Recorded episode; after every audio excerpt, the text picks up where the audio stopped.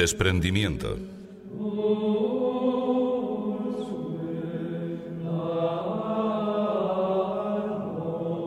Este umbral de la Semana Santa, tan próximo ya el momento en el que se consumó sobre el Calvario la redención de la humanidad entera, me parece un tiempo particularmente apropiado para que tú y yo consideremos por qué caminos nos ha salvado Jesús, Señor nuestro, para que contemplemos ese amor suyo, verdaderamente inefable, a unas pobres criaturas formadas con barro de la tierra.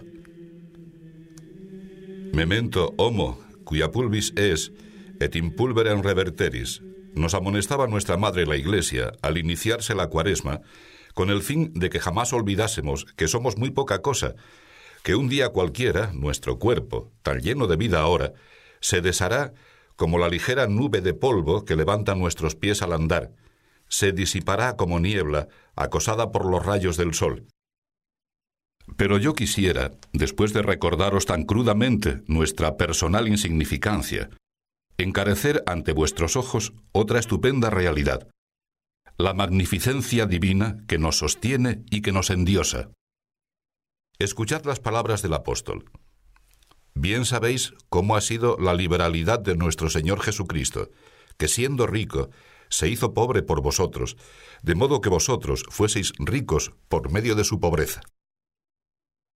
Fijaos con calma en el ejemplo del Maestro, y comprenderéis enseguida que disponemos de tema abundante para meditar durante toda la vida, para concretar propósitos sinceros de más generosidad. Porque, y no me perdáis de vista esta meta que hemos de alcanzar, cada uno de nosotros debe identificarse con Jesucristo, que, ya lo habéis oído, se hizo pobre por ti, por mí, y padeció, dándonos ejemplo, para que sigamos sus pisadas. ¿No te has preguntado alguna vez, movido por una curiosidad santa, de qué modo llevó a término Jesucristo este derroche de amor? De nuevo se ocupa San Pablo de respondernos. Teniendo la naturaleza de Dios, no obstante, se anonadó a sí mismo tomando la forma de siervo, hecho semejante a los hombres y reducido a la condición de hombre.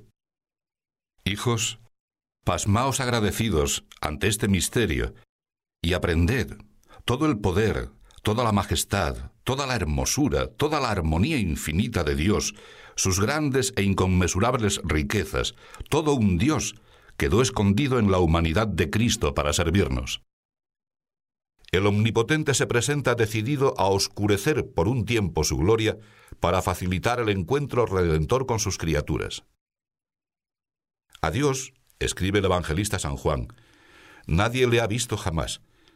El Hijo unigénito, existente en el seno del Padre, es quien lo ha dado a conocer, compareciendo ante la mirada atónita de los hombres, primero como un recién nacido en Belén, después como un niño igual a los otros, más adelante en el templo como un adolescente juicioso y despierto, y al fin con aquella figura amable y atractiva del Maestro, que removía los corazones de las muchedumbres que le acompañaban entusiasmadas.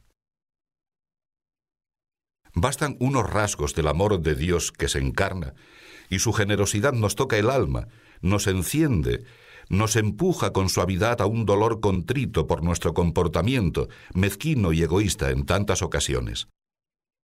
Jesucristo no tiene inconveniente en rebajarse para elevarnos de la miseria a la dignidad de hijos de Dios, de hermanos suyos. Tú y yo, por el contrario, con frecuencia nos enorgullecemos neciamente de los dones y talentos recibidos, hasta convertirlos en pedestal para imponernos a los demás, como si el mérito de unas acciones, acabadas con una perfección relativa, dependiera exclusivamente de nosotros. ¿Qué posees tú que no hayas alcanzado de Dios? Y si lo que tienes lo has recibido, ¿de qué te glorías como si no lo hubieses recibido? Al considerar la entrega de Dios y su anonadamiento, hablo para que lo meditemos, pensando cada uno en sí mismo, la vanagloria, la presunción del soberbio se revela como un pecado horrendo, precisamente porque coloca a la persona en el extremo opuesto al modelo que Jesucristo nos ha señalado con su conducta. Pensadlo despacio. Él se humilló siendo Dios. El hombre, engreído por su propio yo, pretende enaltecerse a toda costa sin reconocer que está hecho de mal barro de botijo. No sé si os habrán contado en vuestra infancia la fábula de aquel campesino al que regalaron un faisán dorado. Transcurrido el primer momento de alegría y de sorpresa por ese obsequio, el nuevo dueño buscó dónde podría encerrarlo. Al cabo de bastantes horas, tras muchas dudas y diferentes planes, optó por meterlo en el gallinero. Las gallinas, admiradas por la belleza del recién venido, giraban a su alrededor con el asombro de quien descubre un semidios. En medio de tanto alboroto sonó la hora de la pitanza, y al echar el dueño los primeros puñados de salvado, el faisán, famélico por la espera, se lanzó con avidez a sacar el vientre de mal año. Ante un espectáculo tan vulgar, aquel prodigio de hermosura comía con las mismas ansias del animal más corriente, las desencantadas compañeras de corral la emprendieron a picotazos contra el ídolo caído, hasta arrancarle todas las plumas. Así de triste es el desmoronamiento del ególatra. Tanto más desastroso cuanto más se ha empinado sobre sus propias fuerzas, presuntuosamente confiado en su personal capacidad. Sacad consecuencias prácticas para vuestra vida diaria sintiéndoos depositarios de unos talentos sobrenaturales y humanos, que habéis de aprovechar rectamente, y rechazad el ridículo engaño de que algo os pertenece, como si fuera fruto de vuestro solo esfuerzo. Acordaos de que hay un sumando, Dios, del que nadie puede prescindir. Con esta perspectiva, Convenceos de que si de veras deseamos seguir de cerca al Señor y prestar un servicio auténtico a Dios y a la humanidad entera, hemos de estar seriamente desprendidos de nosotros mismos, de los dones de la inteligencia, de la salud, de la honra, de las ambiciones nobles, de los triunfos, de los éxitos.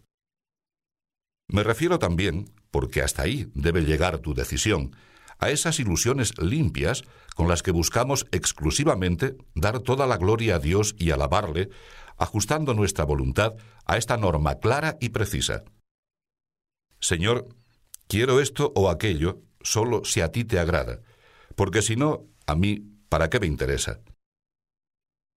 Asestamos así un golpe mortal al egoísmo y a la vanidad, que serpean en todas las conciencias, de paso que alcanzamos la verdadera paz en nuestras almas con un desasimiento que acaba en la posesión de Dios cada vez más íntima y más intensa. Para imitar a Jesucristo, el corazón ha de estar enteramente libre de apegamientos. Si alguno quiere venir en pos de mí, niéguese a sí mismo, cargue con su cruz y sígame. Pues quien quisiera salvar su vida la perderá, mas quien perdiere su vida por amor de mí la encontrará. Porque de qué le sirve al hombre ganar todo el mundo si pierde su alma. Y comenta San Gregorio, ¿no bastaría vivir desprendidos de las cosas si no renunciáramos además a nosotros mismos? Pero ¿a dónde iremos fuera de nosotros? ¿Quién es el que renuncia si a sí mismo se deja? Sabed que una es la situación nuestra en cuanto caídos por el pecado, y otra en cuanto formados por Dios. De una forma hemos sido creados, y en otra distinta nos encontramos a causa de nosotros mismos. Renunciémonos en lo que nos hemos convertido pecando y mantengámonos como hemos sido constituidos por la gracia. Así, el que ha sido soberbio, si convertido a Cristo se hace humilde, ya ha renunciado a sí mismo. Si un lujurioso cambia a una vida continente, también se ha renunciado en lo que antes era. Si un avariento deja de codiciar y en lugar de apoderarse de lo ajeno, comienza a ser generoso con lo propio, ciertamente se ha negado a sí mismo.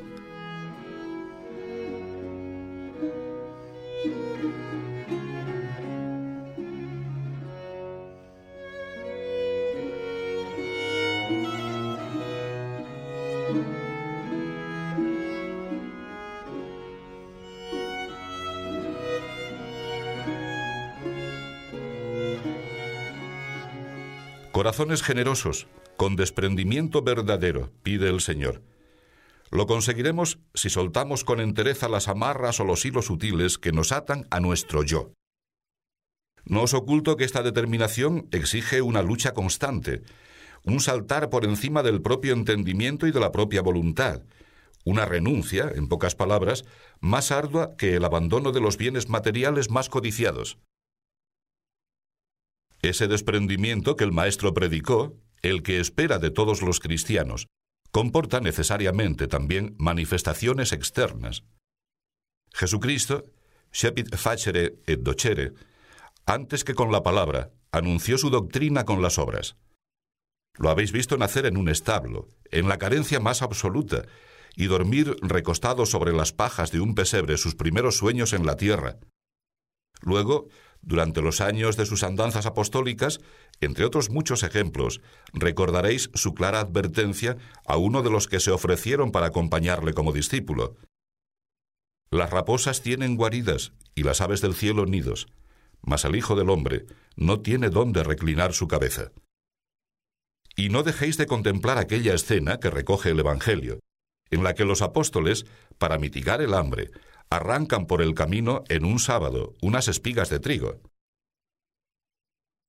Se puede decir que nuestro Señor, cara a la misión recibida del Padre, vive al día, tal y como aconsejaba en una de las enseñanzas más sugestivas que salieron de su boca divina. No os inquietéis, en orden a vuestra vida, sobre lo que comeréis, ni en orden a vuestro cuerpo, sobre qué vestiréis. Importa más la vida que la comida, y el cuerpo que el vestido. Fijaos en los cuervos. No siembran ni siegan, no tienen despensa ni granero, y sin embargo, Dios los alimenta. Pues cuánto más valéis vosotros. Mirad cómo crecen los lirios. No trabajan ni hilan. Y no obstante, os aseguro que ni Salomón, con toda su magnificencia, estuvo jamás vestido como una de estas flores. Pues si a una hierba que hoy crece en el campo y mañana se echa al fuego, Dios así la viste, ¿cuánto más hará con vosotros, hombres de poquísima fe? Si viviéramos más confiados en la providencia divina, seguros, con fe recia, de esta protección diaria que nunca nos falta, cuántas preocupaciones o inquietudes nos ahorraríamos. Desaparecerían tantos desasosiegos que con frase de Jesús son propios de los paganos, de los hombres mundanos, de las personas que carecen de sentido sobrenatural. Querría, en confidencia de amigo, de sacerdote, de padre, traeros a la memoria, en cada circunstancia, que nosotros, por la misericordia de Dios, somos hijos de ese Padre nuestro, todopoderoso, que está en los cielos y a la vez en la intimidad del corazón. Querría grabar a fuego en vuestras mentes que tenemos todos los motivos para caminar con optimismo por esta tierra, con el alma bien desasida de esas cosas que parecen imprescindibles, ya que bien sabe ese Padre vuestro qué necesitáis, y Él proveerá. Creedme que sólo así nos conduciremos como señores de la creación y evitaremos la triste esclavitud en la que caen tantos, porque olvidan su condición de hijos de Dios afanados por un mañana o por un después que quizá ni siquiera verán. Permitidme que una vez más os manifieste una partecica de mi experiencia personal. Os abro mi alma, en la presencia de Dios, con la persuasión más absoluta de que no soy modelo de nada, de que soy un pingajo, un pobre instrumento, sordo e inepto, que el Señor ha utilizado para que se compruebe con más evidencia que él escribe perfectamente con la pata de una mesa. Por tanto, al hablaros de mí, no se me pasa por la cabeza ni de lejos el pensamiento de que mi actuación haya un poco de mérito mía. Y mucho menos pretendo imponeros que caminéis por donde el Señor me ha llevado a mí, ya que puede muy bien suceder que no os pida el Maestro a vosotros lo que tanto me ha ayudado a trabajar sin impedimento en esta obra de Dios a la que he dedicado mi entera existencia. Os aseguro, lo he tocado con mis manos, lo he contemplado con mis ojos, que si confiáis en la divina providencia, si os abandonáis en sus brazos omnipotentes, nunca os faltarán los medios para servir a Dios, a la Iglesia Santa, a las almas, sin descuidar ninguno de vuestros deberes. y gozaréis además de una alegría y de una paz que mundus dare non potest, que la posesión de todos los bienes terrenos no puede dar. Desde los comienzos del Opus Dei, en 1928, aparte de que no contaba con ningún recurso humano, nunca he manejado personalmente ni un céntimo. Ni tampoco he intervenido directamente en las lógicas cuestiones económicas que se plantean al realizar cualquier tarea en la que participan criaturas, hombres de carne y hueso, no ángeles, que precisan de instrumentos materiales para desarrollar con eficacia su labor. El Opus Dei ha necesitado, y pienso que necesitará siempre, hasta el fin de los tiempos, la colaboración generosa de muchos para sostener las obras apostólicas. De una parte, porque esas actividades jamás son rentables. De otra, porque aunque aumente el número de los que cooperan y el trabajo de mis hijos, si hay amor de Dios, el apostolado se ensancha y las demandas se multiplican. Por eso, en más de una ocasión, he hecho reír a mis hijos, pues mientras les impulsaba con fortaleza a que respondiesen fielmente a la gracia de Dios, les animaba a encararse descaradamente con el Señor, pidiéndole más gracia y el dinero contante y sonante que nos surgía. En los primeros años carecíamos hasta de lo más indispensable. Atraídos por el fuego de Dios, venían a mi alrededor obreros, menestrales, universitarios, que ignoraban la estrechez y la indigencia en que nos encontrábamos, porque siempre en el Opus Dei, con el auxilio del cielo, hemos procurado trabajar de manera que el sacrificio y la oración fueran abundantes y escondidos. Al volver ahora la mirada a aquella época, brota del corazón una acción de gracias rendida. ¡Qué seguridad había en nuestras almas! Sabíamos que, buscando el reino de Dios y su justicia, lo demás se nos concedería por añadidura. Y os puedo asegurar que ninguna iniciativa apostólica ha dejado de llevarse a cabo por falta de recursos materiales. En el momento preciso, de una forma o de otra, nuestro Padre Dios, con su providencia ordinaria, nos facilitaba lo que era menester, para que viéramos que Él es siempre buen pagador. Si queréis actuar a toda hora como señores de vosotros mismos, os aconsejo que pongáis un empeño muy grande en estar desprendidos de todo, sin miedo, sin temores ni recelos. Después, al atender y al cumplir vuestras obligaciones personales, familiares, emplead los medios terrenos honestos con rectitud, pensando en el servicio a Dios, a la Iglesia, a los vuestros, a vuestra tarea profesional, a vuestro país, a la humanidad entera.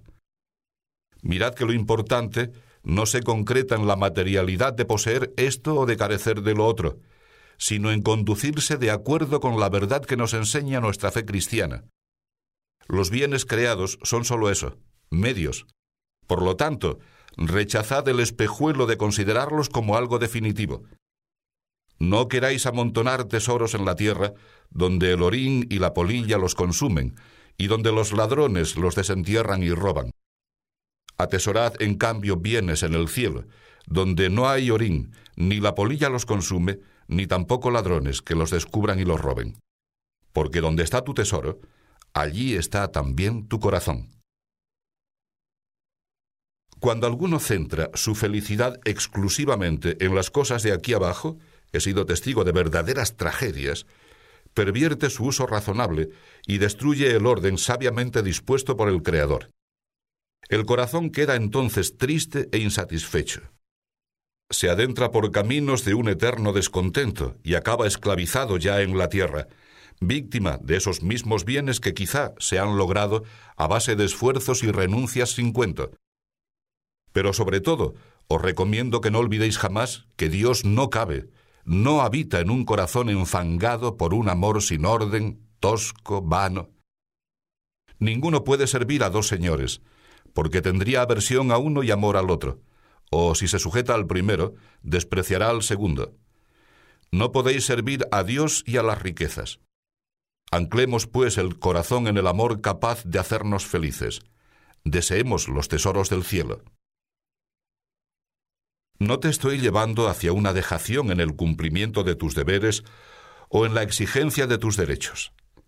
Al contrario, para cada uno de nosotros, de ordinario, Una retirada en ese frente equivale a desertar cobardemente de la pelea para ser santos, a la que Dios nos ha llamado. Por eso, con seguridad de conciencia, has de poner empeño, especialmente en tu trabajo, para que ni a ti ni a los tuyos os falte lo conveniente para vivir con cristiana dignidad. Si en algún momento experimentas en tu carne el peso de la indigencia, no te entristezcas ni te rebeles. Pero insisto, procura emplear todos los recursos nobles para superar esa situación, porque obrar de otra forma sería tentar a Dios. Y mientras luchas, acuérdate además de que omnia in bonum, todo, también la escasez, la pobreza, coopera al bien de los que aman al Señor. Acostúmbrate ya desde ahora a afrontar con alegría las pequeñas limitaciones, las incomodidades, el frío, el calor, la privación de algo que consideras imprescindible, el no poder descansar como y cuando quisieras, el hambre, la soledad, la ingratitud, la incomprensión, la deshonra. Somos nosotros hombres de la calle, cristianos corrientes, metidos en el torrente circulatorio de la sociedad, y el Señor nos quiere santos, apostólicos, precisamente en medio de nuestro trabajo profesional, es decir, santificándonos en esa tarea, santificando esa tarea y ayudando a que los demás se santifiquen con esa tarea. Convenceos de que en ese ambiente os espera Dios con solicitud de padre, de amigo, y pensad que con vuestro quehacer profesional realizado con responsabilidad, además de sosteneros económicamente, prestáis un servicio directísimo al desarrollo de la sociedad. Aliviáis también las cargas de los demás y mantenéis tantas obras asistenciales, a nivel local y universal, en pro de los individuos y de los pueblos menos favorecidos. Al comportarnos con normalidad, como nuestros iguales, y con sentido sobrenatural, no hacemos más que seguir el ejemplo de Jesucristo, verdadero Dios y verdadero hombre. Fijaos en que toda su vida está llena de naturalidad. Pasa seis lustros oculto, sin llamar la atención, como un trabajador más, y le conocen en su aldea como el hijo del carpintero. A lo largo de su vida pública, tampoco se advierte nada que desentone por raro o por excéntrico. Se rodeaba de amigos, como cualquiera de sus conciudadanos, y en su porte no se diferenciaba de ellos. Tanto que Judas, para señalarlo, necesita concertar un signo. Aquel a quien yo besare ese es. No había en Jesús ningún indicio extravagante. A mí me emociona esta norma de conducta de nuestro Maestro, que pasa como uno más entre los hombres. Juan el Bautista, siguiendo una llamada especial, Vestía con piel de camello y se alimentaba de langostas y miel silvestre. El Salvador usaba una túnica de una sola pieza. Comía y bebía igual que los demás. Se llenaba de alegría con la felicidad ajena. Se conmovía ante el dolor del prójimo. No rechazaba el descanso que le ofrecían sus amistades y a nadie se le ocultaba que se había ganado el sustento durante muchos años trabajando con sus propias manos junto a José, el artesano. Así hemos de desenvolvernos nosotros en medio de este mundo, como nuestro Señor. Te diría, en pocas palabras, que hemos de ir con la ropa limpia, con el cuerpo limpio y principalmente con el alma limpia. Incluso, ¿por qué no notarlo? El Señor que predica un desprendimiento tan maravilloso de los bienes terrenos, muestra a la vez un cuidado admirable en no desperdiciarlos. Después de aquel milagro de la multiplicación de los panes, que tan generosamente saciaron a más de cinco mil hombres, ordenó a sus discípulos, Recoged los pedazos que han sobrado, para que no se pierdan. Lo hicieron así y llenaron doce cestos. Si meditáis atentamente toda esa escena, aprenderéis a no ser roñosos nunca, sino buenos administradores de los talentos y medios materiales que Dios os conceda el desprendimiento que predico, después de mirar a nuestro modelo, es señoría. No clamorosa y llamativa pobretería, careta de la pereza y del abandono. Debes ir vestido de acuerdo con el tono de tu condición, de tu ambiente, de tu familia, de tu trabajo, como tus compañeros, pero por Dios, con el afán de dar una imagen auténtica y atractiva de la verdadera vida cristiana. Con naturalidad, sin extravagancias, os aseguro que es mejor que pequéis por carta de más que por carta de menos. ¿Tú cómo imaginas el porte de nuestro Señor? ¿No has pensado con qué dignidad llevaría aquella túnica inconsútil que probablemente habrían tejido las manos de Santa María? ¿No recuerdas cómo en casa de Simón se lamenta porque no le han ofrecido agua para lavarse antes de sentarse a la mesa? Ciertamente, él sacó a colación esa falta de urbanidad para realzar, con esa anécdota, la enseñanza de que en los detalles pequeños se muestra el amor, pero procura también dejar claro que se atiene a las costumbres sociales del ambiente. Por lo tanto, tú y yo nos esforzaremos en estar despegados de los bienes y de las comodidades de la tierra, pero sin salidas de tono ni hacer cosas raras. Para mí, una manifestación de que nos sentimos señores del mundo, administradores fieles de Dios, es cuidar lo que usamos, con interés en que se conserve, en que dure, en que luzca, en que sirva el mayor tiempo posible para su finalidad, de manera que no se eche a perder. En los centros del Opus Dei encontraréis una decoración sencilla, acogedora y sobre todo limpia, porque no hay que confundir una casa pobre con el mal gusto ni con la suciedad. Sin embargo, comprendo que tú, de acuerdo con tus posibilidades y con tus obligaciones sociales, familiares, poseas objetos de valor y los cuides, con espíritu de mortificación, con desprendimiento. Hace muchos años, más de veinticinco, iba yo por un comedor de caridad para pordioseros, que no tomaban al día más alimento que la comida que allí les daban. Se trataba de un local grande que atendía un grupo de buenas señoras. Después de la primera distribución, para recoger las obras acudían otros mendigos, y entre los de este grupo segundo me llamó la atención uno. Era propietario de una cuchara de peltre. La sacaba cuidadosamente del bolsillo, con codicia, la miraba con fruición, y al terminar de saborear su ración, volvía a mirar la cuchara con unos ojos que gritaban Es mía. Le daba dos lametones para limpiarla y la guardaba de nuevo satisfecho entre los pliegues de sus andrajos. Efectivamente, era suya, un pobrecito miserable que entre aquella gente, compañera de desventura, se consideraba rico. Conocía yo por entonces a una señora, con título nobiliario grande de España. Delante de Dios esto no cuenta nada. Todos somos iguales.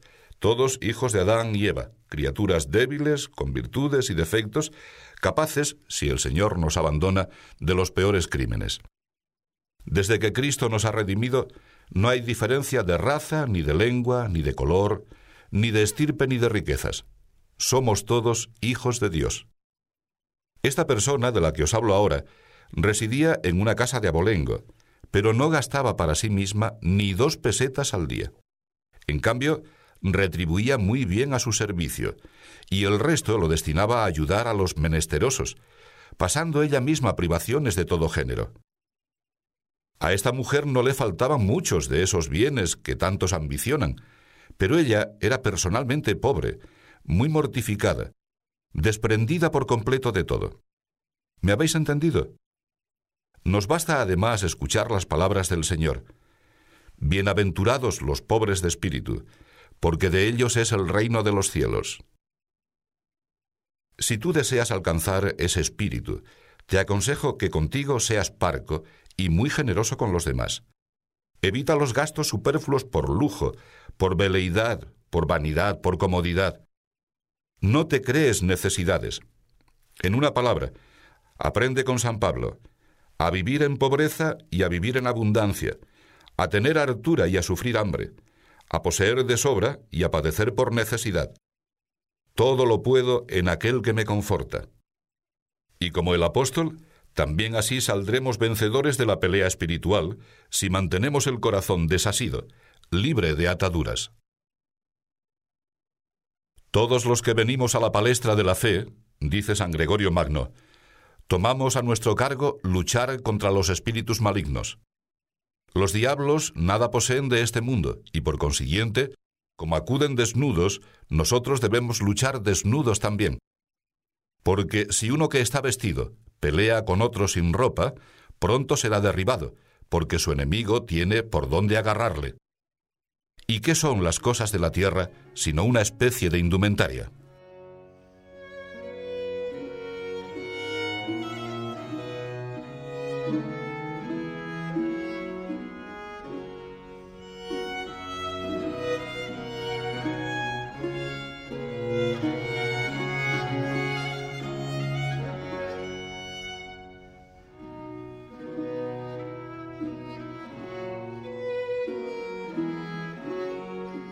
Dentro de este marco del desprendimiento total que el Señor nos pide, os señalaré otro punto de particular importancia, la salud.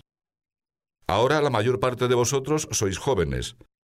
Atravesáis esa etapa formidable de plenitud de vida que rebosa de energías. Pero pasa el tiempo e inexorablemente empieza a notarse el desgaste físico. Vienen después las limitaciones de la madurez y, por último, los achaques de la ancianidad. Además, cualquiera de nosotros, en cualquier momento, puede caer enfermo o sufrir algún trastorno corporal. Solo si aprovechamos con rectitud, cristianamente, las épocas de bienestar físico, los tiempos buenos, aceptaremos también con alegría sobrenatural los sucesos que la gente equivocadamente califica de malos. Sin descender a demasiados detalles, deseo transmitiros mi personal experiencia. Mientras estamos enfermos, podemos ser cargantes. No me atienden bien, nadie se preocupa de mí, no me cuidan como merezco, ninguno me comprende. El diablo, que anda siempre al acecho, ataca por cualquier flanco. Y en la enfermedad su táctica consiste en fomentar una especie de psicosis, que aparte de Dios, que amargue el ambiente o que destruya ese tesoro de méritos que para bien de todas las almas se alcanza cuando se lleva con optimismo sobrenatural, cuando se ama el dolor. Por lo tanto, si es voluntad de Dios que nos alcance el zarpazo de la aflicción, tomadlo como señal de que nos considera maduros para asociarnos más estrechamente a su cruz redentora. Se requiere, pues, una preparación remota hecha cada día con un santo desapego de uno mismo, para que nos dispongamos a sobrellevar con garbo, si el Señor lo permite, la enfermedad o la desventura. Servíos ya de las ocasiones normales, de alguna privación, del dolor en sus pequeñas manifestaciones habituales, de la mortificación, y poned en ejercicio las virtudes cristianas. Hemos de exigirnos en la vida cotidiana con el fin de no inventarnos falsos problemas, necesidades artificiosas, que en último término proceden del engreimiento, del antojo, de un espíritu comodón y perezoso. Debemos ir a Dios con paso rápido, sin pesos muertos ni impedimentas que dificulten la marcha, precisamente porque no consiste la pobreza de espíritu en no tener, sino en estar de veras despegados, debemos permanecer atentos para no engañarnos con imaginarios motivos de fuerza mayor. Buscad lo suficiente, buscad lo que basta, y no queráis más. Lo que pasa de ahí es agobio, no alivio, apesadumbra en vez de levantar. Al descender a estos consejos, no me baso en situaciones extrañas, anormales o complicadas. Sé de uno que usaba, como registros para los libros, unos papeles en los que escribía algunas jaculatorias que le ayudaran a mantener la presencia de Dios. Y le entró el deseo de conservar con cariño aquel tesoro hasta que se dio cuenta de que se estaba apegando a aquellos papelajos de nada. Ya veis qué modelo de virtudes. No me importaría manifestaros todas mis miserias, si os sirviese para algo. He tirado un poco de la manta, porque quizá a ti te sucede otro tanto, tus libros, tu ropa, tu mesa, tus ídolos de quincallería. En casos como esos, os recomiendo que consultéis a vuestro director espiritual, sin ánimo pueril ni escrupuloso. A veces bastará como remedio la pequeña mortificación de prescindir del uso de algo por una temporada corta. O en otro orden, no pasa nada si un día renuncias al medio de transporte que habitualmente empleas y entregas como limosna la cantidad que ahorras, aunque sea muy poco dinero. De todos modos, si tienes espíritu de desprendimiento, no dejarás de descubrir ocasiones continuas, discretas y eficaces de ejercitarlo. Después de abriros mi alma, necesito confesaros también que tengo un apegamiento al que no querría renunciar nunca, el de quereros de verdad a todos vosotros. Lo he aprendido del mejor maestro, y me gustaría seguir fidelísimamente su ejemplo, amando sin límites a las almas, comenzando por los que me rodean. ¿No os conmueve esa caridad ardiente, ese cariño de Jesucristo que utiliza el evangelista para designar a uno de sus discípulos? Cuendiligebat Jesus, aquel a quien él amaba. Terminamos con una consideración que nos ofrece el Evangelio de la misa de hoy. Seis días antes de la Pascua, vino Jesús a Betania, donde había muerto Lázaro, a quien Jesús resucitó. Allí le prepararon una cena. Servía Marta y Lázaro era uno de los que estaban con él a la mesa. Entonces María tomó una libra de ungüento de nardo puro y de gran precio y lo derramó sobre los pies de Jesús, y los enjugó con sus cabellos, llenándose la casa de la fragancia del perfume. Qué prueba tan clara de magnanimidad el derroche de María. Judas se lamenta de que se haya echado a perder un perfume que valía, con su codicia ha hecho muy bien sus cálculos, por lo menos trescientos denarios. El verdadero desprendimiento lleva a ser muy generosos con Dios y con nuestros hermanos, a moverse, a buscar recursos, a gastarse para ayudar a quienes pasan necesidad. No puede un cristiano conformarse con un trabajo que le permita ganar lo suficiente para vivir él y los suyos. Su grandeza de corazón le impulsará a arrimar el hombro para sostener a los demás, por un motivo de caridad y por un motivo de justicia, como escribía San Pablo a los de Roma. La Macedonia y la Acaya han tenido a bien hacer una colecta para socorrer a los pobres de entre los santos de Jerusalén. Así les ha parecido, y en verdad obligación les tienen. Porque si los gentiles han sido hechos partícipes de los bienes espirituales de los judíos, deben también aquellos hacer partícipes a estos de sus bienes temporales. No seáis mezquinos ni tacaños con quien tan generosamente se ha excedido con nosotros, hasta entregarse totalmente, sin tasa. Pensad, ¿cuánto os cuesta, también económicamente, ser cristianos? Pero sobre todo, no olvidéis que Dios ama al que da con alegría. Por lo demás, poderoso es el Señor para colmaros de todo bien, de suerte que, contentos siempre con tener en todas las cosas lo suficiente, estéis sobrados para ejercitar todo tipo de obras buenas. Al acercarnos durante esta Semana Santa a los dolores de Jesucristo, vamos a pedir a la Santísima Virgen que, como ella, sepamos también nosotros ponderar y conservar todas estas enseñanzas en nuestros corazones.